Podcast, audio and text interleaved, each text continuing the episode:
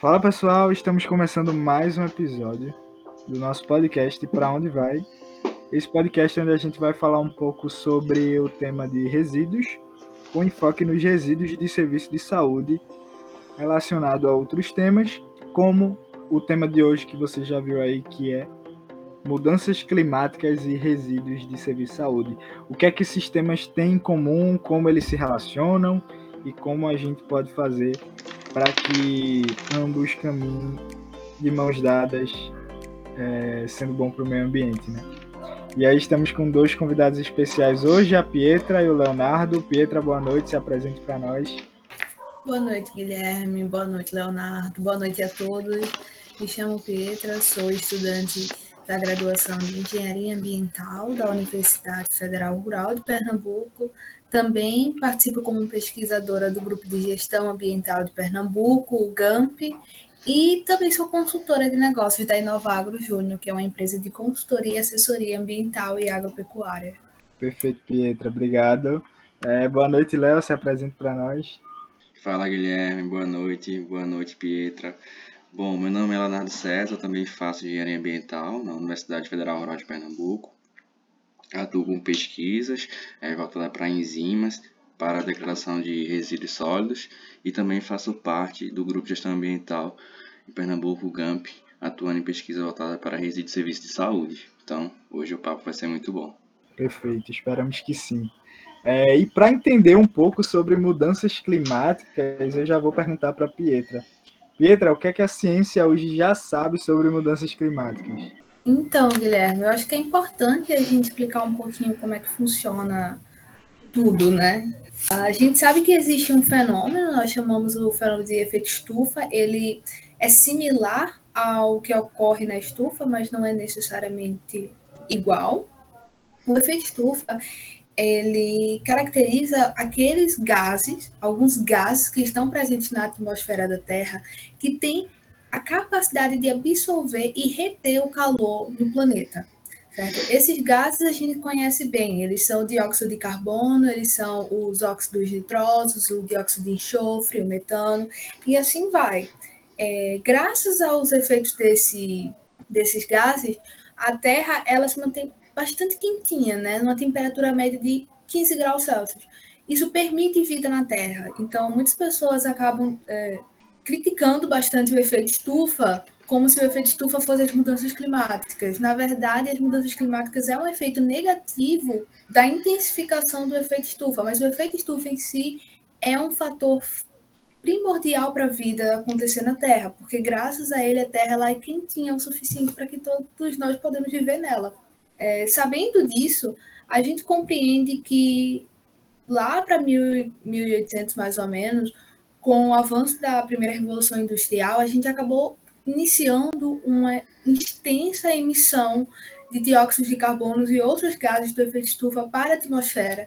Esse excesso permite que o efeito estufa ele se intensifique, então assim a gente consegue ver que o planeta Terra está retendo mais calor do que o normal em uma velocidade extremamente rápida do natural. Né? É normal que às vezes existem épocas em que esquente e esfria um pouco mais, mas nós humanos estamos conseguindo fazer isso numa velocidade nunca vista, certo? E por causa disso, essas mudanças estão ocorrendo de forma grave, rápidas, e nós seres humanos não estamos conseguindo acompanhar, os seres vivos em geral não estão conseguindo acompanhar essas mudanças, e isso está caracterizando o que a gente chama de mudanças climáticas um fenômeno bastante preocupante que, inclusive, a Organização Mundial da Saúde, a OMS, é, citou que provavelmente as mudanças climáticas é um dos maiores desafios da humanidade no século XXI. Dá para passar o dia todo falando dos impactos negativos das mudanças climáticas, mas não vamos nos prender somente a isso. Perfeito, Pietra. Tem até um, um livro do, do Bill Gates que ele cita as mudanças climáticas. O nome do livro é como evitar uma catástrofe climática, um desastre climático, alguma coisa nesse sentido. E ele cita é, essa informação que você citou, que caso a, a humanidade vença as mudanças climáticas, vai ser algo sem precedente na história. Então, vai ser a, uma das maiores, é, um dos maiores feitos do, do ser humano aqui no planeta Terra, que seria até bem maior do que vencer o coronavírus, por exemplo. Então é, é bem impactante essa frase. E aí eu queria relacionar já com você, Léo, é, sobre as mudanças climáticas dentro do contexto de resíduos. Como é que essas duas áreas conversam entre si? O que é que os resíduos têm a ver com mudanças climáticas? Bom, Guilherme, você já mencionou aí sobre o coronavírus, né? É, desde a pandemia, segundo a OMS, é, o aumento de resíduos de saúde aumentou em dezenas de milhares de toneladas. E é exatamente esse aumento né, que causa a pressão no sistema de gerenciamento dos, serviços, dos resíduos de serviço de saúde. Isso não só no Brasil, como no mundo todo. Isso pode causar inúmeros impactos aí é, à saúde humana e também ao meio ambiente, porque boa parte desses resíduos não tiveram a destinação e o tratamento adequado. E a própria OMS também defende né, o investimento em tecnologia de tratamento de resíduos sem queima, né, para não ter a emissão de carbono para a atmosfera, como autoclaves, por exemplo. E apoio também ao tratamento centralizado e também ao investimento no setor de reciclagem, porque este setor né, de saúde se encontra sob uma crescente pressão é, para reduzir a pegada de carbono e minimizar a quantidade de resíduos enviados para aterros, né? E isso devido à grande preocupação né, com a crescente é, multiplicação de resíduos de plásticos né, e seus impactos nos ecossistemas marinhos, terrestres e também a saúde humana, como mencionado anteriormente. Perfeito, Léo. É um ponto que é de bastante atenção quando a gente fala de, de mudanças climáticas e aí principalmente as emissões de gases de efeito estufa, é pensar na contabilização de, dessas emissões relacionadas a resíduos, né? E aí a gente tem um, uma grande dificuldade quando se trata da, dessa contabilização em resíduos, tanto pela geração, que, que é muito alta, né? mas também pela rastreabilidade, que é muito complicada. Então, um, um, um município grande, como por exemplo Recife, ele não tem a rastreabilidade de todos os resíduos gerados. E os resíduos eles não param de ser gerados, basicamente eles são gerados é, 24 horas, 7 dias por semana, 365 dias por ano. E aí, isso é uma dificuldade grande para os inventários, é você fazer essa contabilização de forma precisa, e aí envolvendo resíduo de serviço de saúde, isso também é um desafio. E eu queria já perguntar para você, Pietra, existem métodos de destinação eficazes para resíduos de serviço de saúde que tenham um impacto menor na, nas mudanças climáticas? Em relação aos que a gente já, já tem hoje, como principalmente a incineração? Pois é, Guilherme. A incineração né, é o ato de você queimar os resíduos e isso acaba gerando o, o CO2, que é o dióxido de carbono, um dos principais, talvez o maior agente ou mais famoso conhecido nas mudanças quando a gente trata de mudanças climáticas. Mas é interessante perguntar isso porque existe um estudo recente feito pela Universidade Federal de Minas Gerais, lá na cidade de Belo Horizonte, que eles tentaram aplicar a pirólise, que também engloba a queima dos resíduos, mas tem um pequeno diferencial. Ela vai ser a degradação térmica desses resíduos, mas será numa atmosfera em que vai ter bem menos oxigênio. Como havia dito, o dióxido de carbono é a formação de uma molécula de carbono e duas moléculas de oxigênio. Então, quando você queima um material, ele pode acabar gerando o CO2. Nesse caso da pirólise, você não vai ter a formação, ou pelo menos tantas emissões de poluentes, porque você vai ter uma deficiência de oxigênio nesse ambiente. Então, a Federal de Minas Gerais, junto com a instituição privada e o poder público municipal, eles desenvolveram um, um experimento para tentar tratar os resíduos de saúde lá da área com a pirólise. De acordo com os, os resultados que eles obteram, eles afirmaram que são resultados bastante promissores que podem obter sucesso, mesmo considerando a viabilidade econômica e técnica. Porque realmente você consegue reduzir os impactos do carbono. E assim, a gente também deve considerar que a incineração em si já é um, uma técnica bem custosa, né? Perfeito. E além de ser custosa, ela tem um alto impacto ambiental. É, obviamente, é, tem suas vantagens a incineração, senão não seria realizada, mas ela tem grande impacto ambiental também. E esse impacto, além das emissões, eles entram na, na cadeia como um todo, né? Então, quando a gente pega a destinação do, dos resíduos de serviço de saúde, importante pegar toda a rastreabilidade dele. Então, desde a geração até o transporte, existem emissões indiretas ali, mas que contam para os inventários e para as emissões no, no planeta. E, e então é... Desculpa, e Guilherme, tem um, um detalhe importante desse projeto que eu acho bem legal a gente citar, que essa técnica da pirólise, ela demanda bastante energia. E para o combustível dessa energia, esse projeto ele usou os cavacos de madeira já produzidos pela própria cidade, né? A gente sabe que Belo Horizonte é uma cidade com bastante arborificação e que muitas vezes essa madeira um pouco úmida não tem muito valor econômico. Eles utilizaram essa madeira como combustível para o processo de pirólise. Então aí a gente já tem um, um duplo, né? A gente pode dizer assim, um, um, duplo ponto positivo em relação à questão ambiental, que você tirou a, o combustível fóssil e você reduziu as emissões de, dos dióxido de carbono com a técnica da pirólise. Então eu achei esse estudo incrível. E é uma técnica pouco utilizada hoje para destinação de, de resíduos, né? Para o tratamento em si. E aí, Léo, eu queria fazer uma pergunta a você é, em relação à, à, sociedade como todo, as pessoas que estão ouvindo esse podcast, o que é que a gente, como sociedade, pode fazer com essa informação toda que a gente está discutindo aqui sobre resíduos e serviço de saúde e os impactos nas mudanças climáticas? O que é que a gente pode fazer para ajudar o planeta e reduzir essas emissões de, de gás de efeito de estufa relacionadas aos resíduos de serviço de saúde?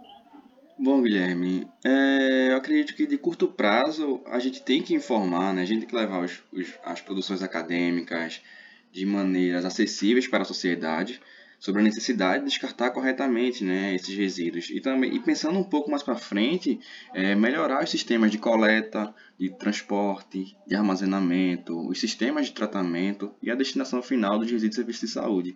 E também pressionar né, por melhorias políticas e regulamentações nacionais sobre os resíduos de serviços de saúde. E também é, não pressionar não apenas o, o, Estado, mas também o privado, né, para que eles adotem políticas de economia circular, metodologias SG, para contribuir aí com as, os objetivos do, do, desenvolvimento sustentável, né, que também é um dos objetivos é o combate às mudanças climáticas e contribuir com a sustentabilidade, né, que é fundamental para este século. Perfeito. E outro objetivo aí que está entre as ODS é o objetivo das cidades sustentáveis, né? E hoje não há como você ter uma, uma cidade sustentável se você não tem rastreabilidade e destinação correta dos seus resíduos. Obviamente, é uma dificuldade. Hoje os municípios recebem pouco investimento é, relacionado a resíduos. É uma dificuldade imensa você fazer coisas simples, como, por exemplo, é, acabar com os lixões, imagina coisas mais complexas como tratar de forma correta os resíduos de serviço de saúde, né? E aí o tema, obviamente, ele é um tema que passa muito pelo aspecto político e financeiro. E aí, pensando nesse aspecto financeiro, eu já pergunto a você, Petra, o que é que as empresas podem fazer para em relação a isso? A gente já, já conversou com o Léo agora, ele falou um pouco sobre o que a sociedade pode fazer, mas o que é que as empresas podem fazer em relação a isso? E aproveite e faça um questionamento a mais. Há um retorno financeiro em fazer o certo? A resposta da tua segunda pergunta, Guilherme, é sim. E para que tenha esse retorno financeiro, acho que é fundamental que os empreendimentos de serviços de saúde eles criem um plano de gerenciamento de resíduos de serviços de saúde. Se eles fizerem isso, eles conseguem orientar muito mais para onde vai o seu resíduo e às vezes poupar atividades que eles julgam ser importantes, né? Atividades que eles, que eles julgam que devem acontecer com tal resíduo, mas não. Quando a gente cria um plano de gerenciamento, a gente consegue direcionar corretamente onde cada resíduo ele deve ter sua forma correta de tratamento. Isso às vezes poupa caminhos desnecessários ou caminhos às vezes apenas custosos, certo? Se você conseguir fazer essa separação adequada, é um grande diferencial. E eu acredito que para que isso possa acontecer também deve estar alinhado à educação ambiental. A educação ambiental tem que estar em todos os lugares, né? Mas principalmente para esses ambientes, é muito importante que você informe os seus funcionários quais são os tipos de resíduo, onde eles devem ser descartados e quais os métodos de tratamento. Se você conseguir englobar isso, vai com certeza obter um resultado satisfatório e o seu plano de gerenciamento vai acontecer, certo? Ele vai ser feito com efetividade. E não é uma educação ambiental assim de um dia, sabe, ou uma semana, mas uma educação ambiental contínua. Você precisa fazer esse acompanhamento ao longo dos meses, dos anos, na verdade, para que isso possa acontecer de fato. Então, eu acho que uma educação ambiental contínua e você elaborar um plano de gerenciamento consegue reduzir bastante as, as emissões. Perfeito, Pietra. É, e além disso, né, disso tudo que Léo e Pedro falaram, hoje a questão das mudanças climáticas ela está em um enfoque muito grande, sabe? E hoje, por exemplo, já existem. Eu estava lendo até uma reportagem do Valor Econômico, onde ele cita que a mudança climática é uma questão hoje de compliance. Então, alguns estados, hoje já no Paraná, o Paraná anunciou que vai, vai cobrar a política, a partir da Política Nacional de, de Mudanças Climáticas, vai cobrar um estudo de impacto ambiental para projetos que tenham potencial gerador de, de degradação. E aí, hoje, até para você emitir licenças, é preciso fazer um estudo de, de impacto em relação às mudanças climáticas, porque é algo que está impactando não só o Brasil, não só é, os estados, mas o mundo como um todo. Então, caso um país não, não queira é, se adaptar, ele vai sofrer as consequências e vai fazer com que outros países também sofram as consequências das mudanças climáticas. E esse tema de resíduos de, de serviço de saúde e mudanças climáticas, eles se relacionam muito entre si. Fique de olho aqui no nosso podcast, siga nosso podcast no Spotify e nas, suas, nas outras plataformas, que nós vamos divulgar é, mais episódios e conversar um pouco mais sobre esse tema, para que você, cidadão comum, tenha consciência e consiga entender um pouco mais sobre esse tema tão complexo que às vezes não é tão discutido. Então, se você gostou desse episódio, mande para um amigo e continue de olho no nosso podcast para saber para onde vai. Obrigado e até a próxima.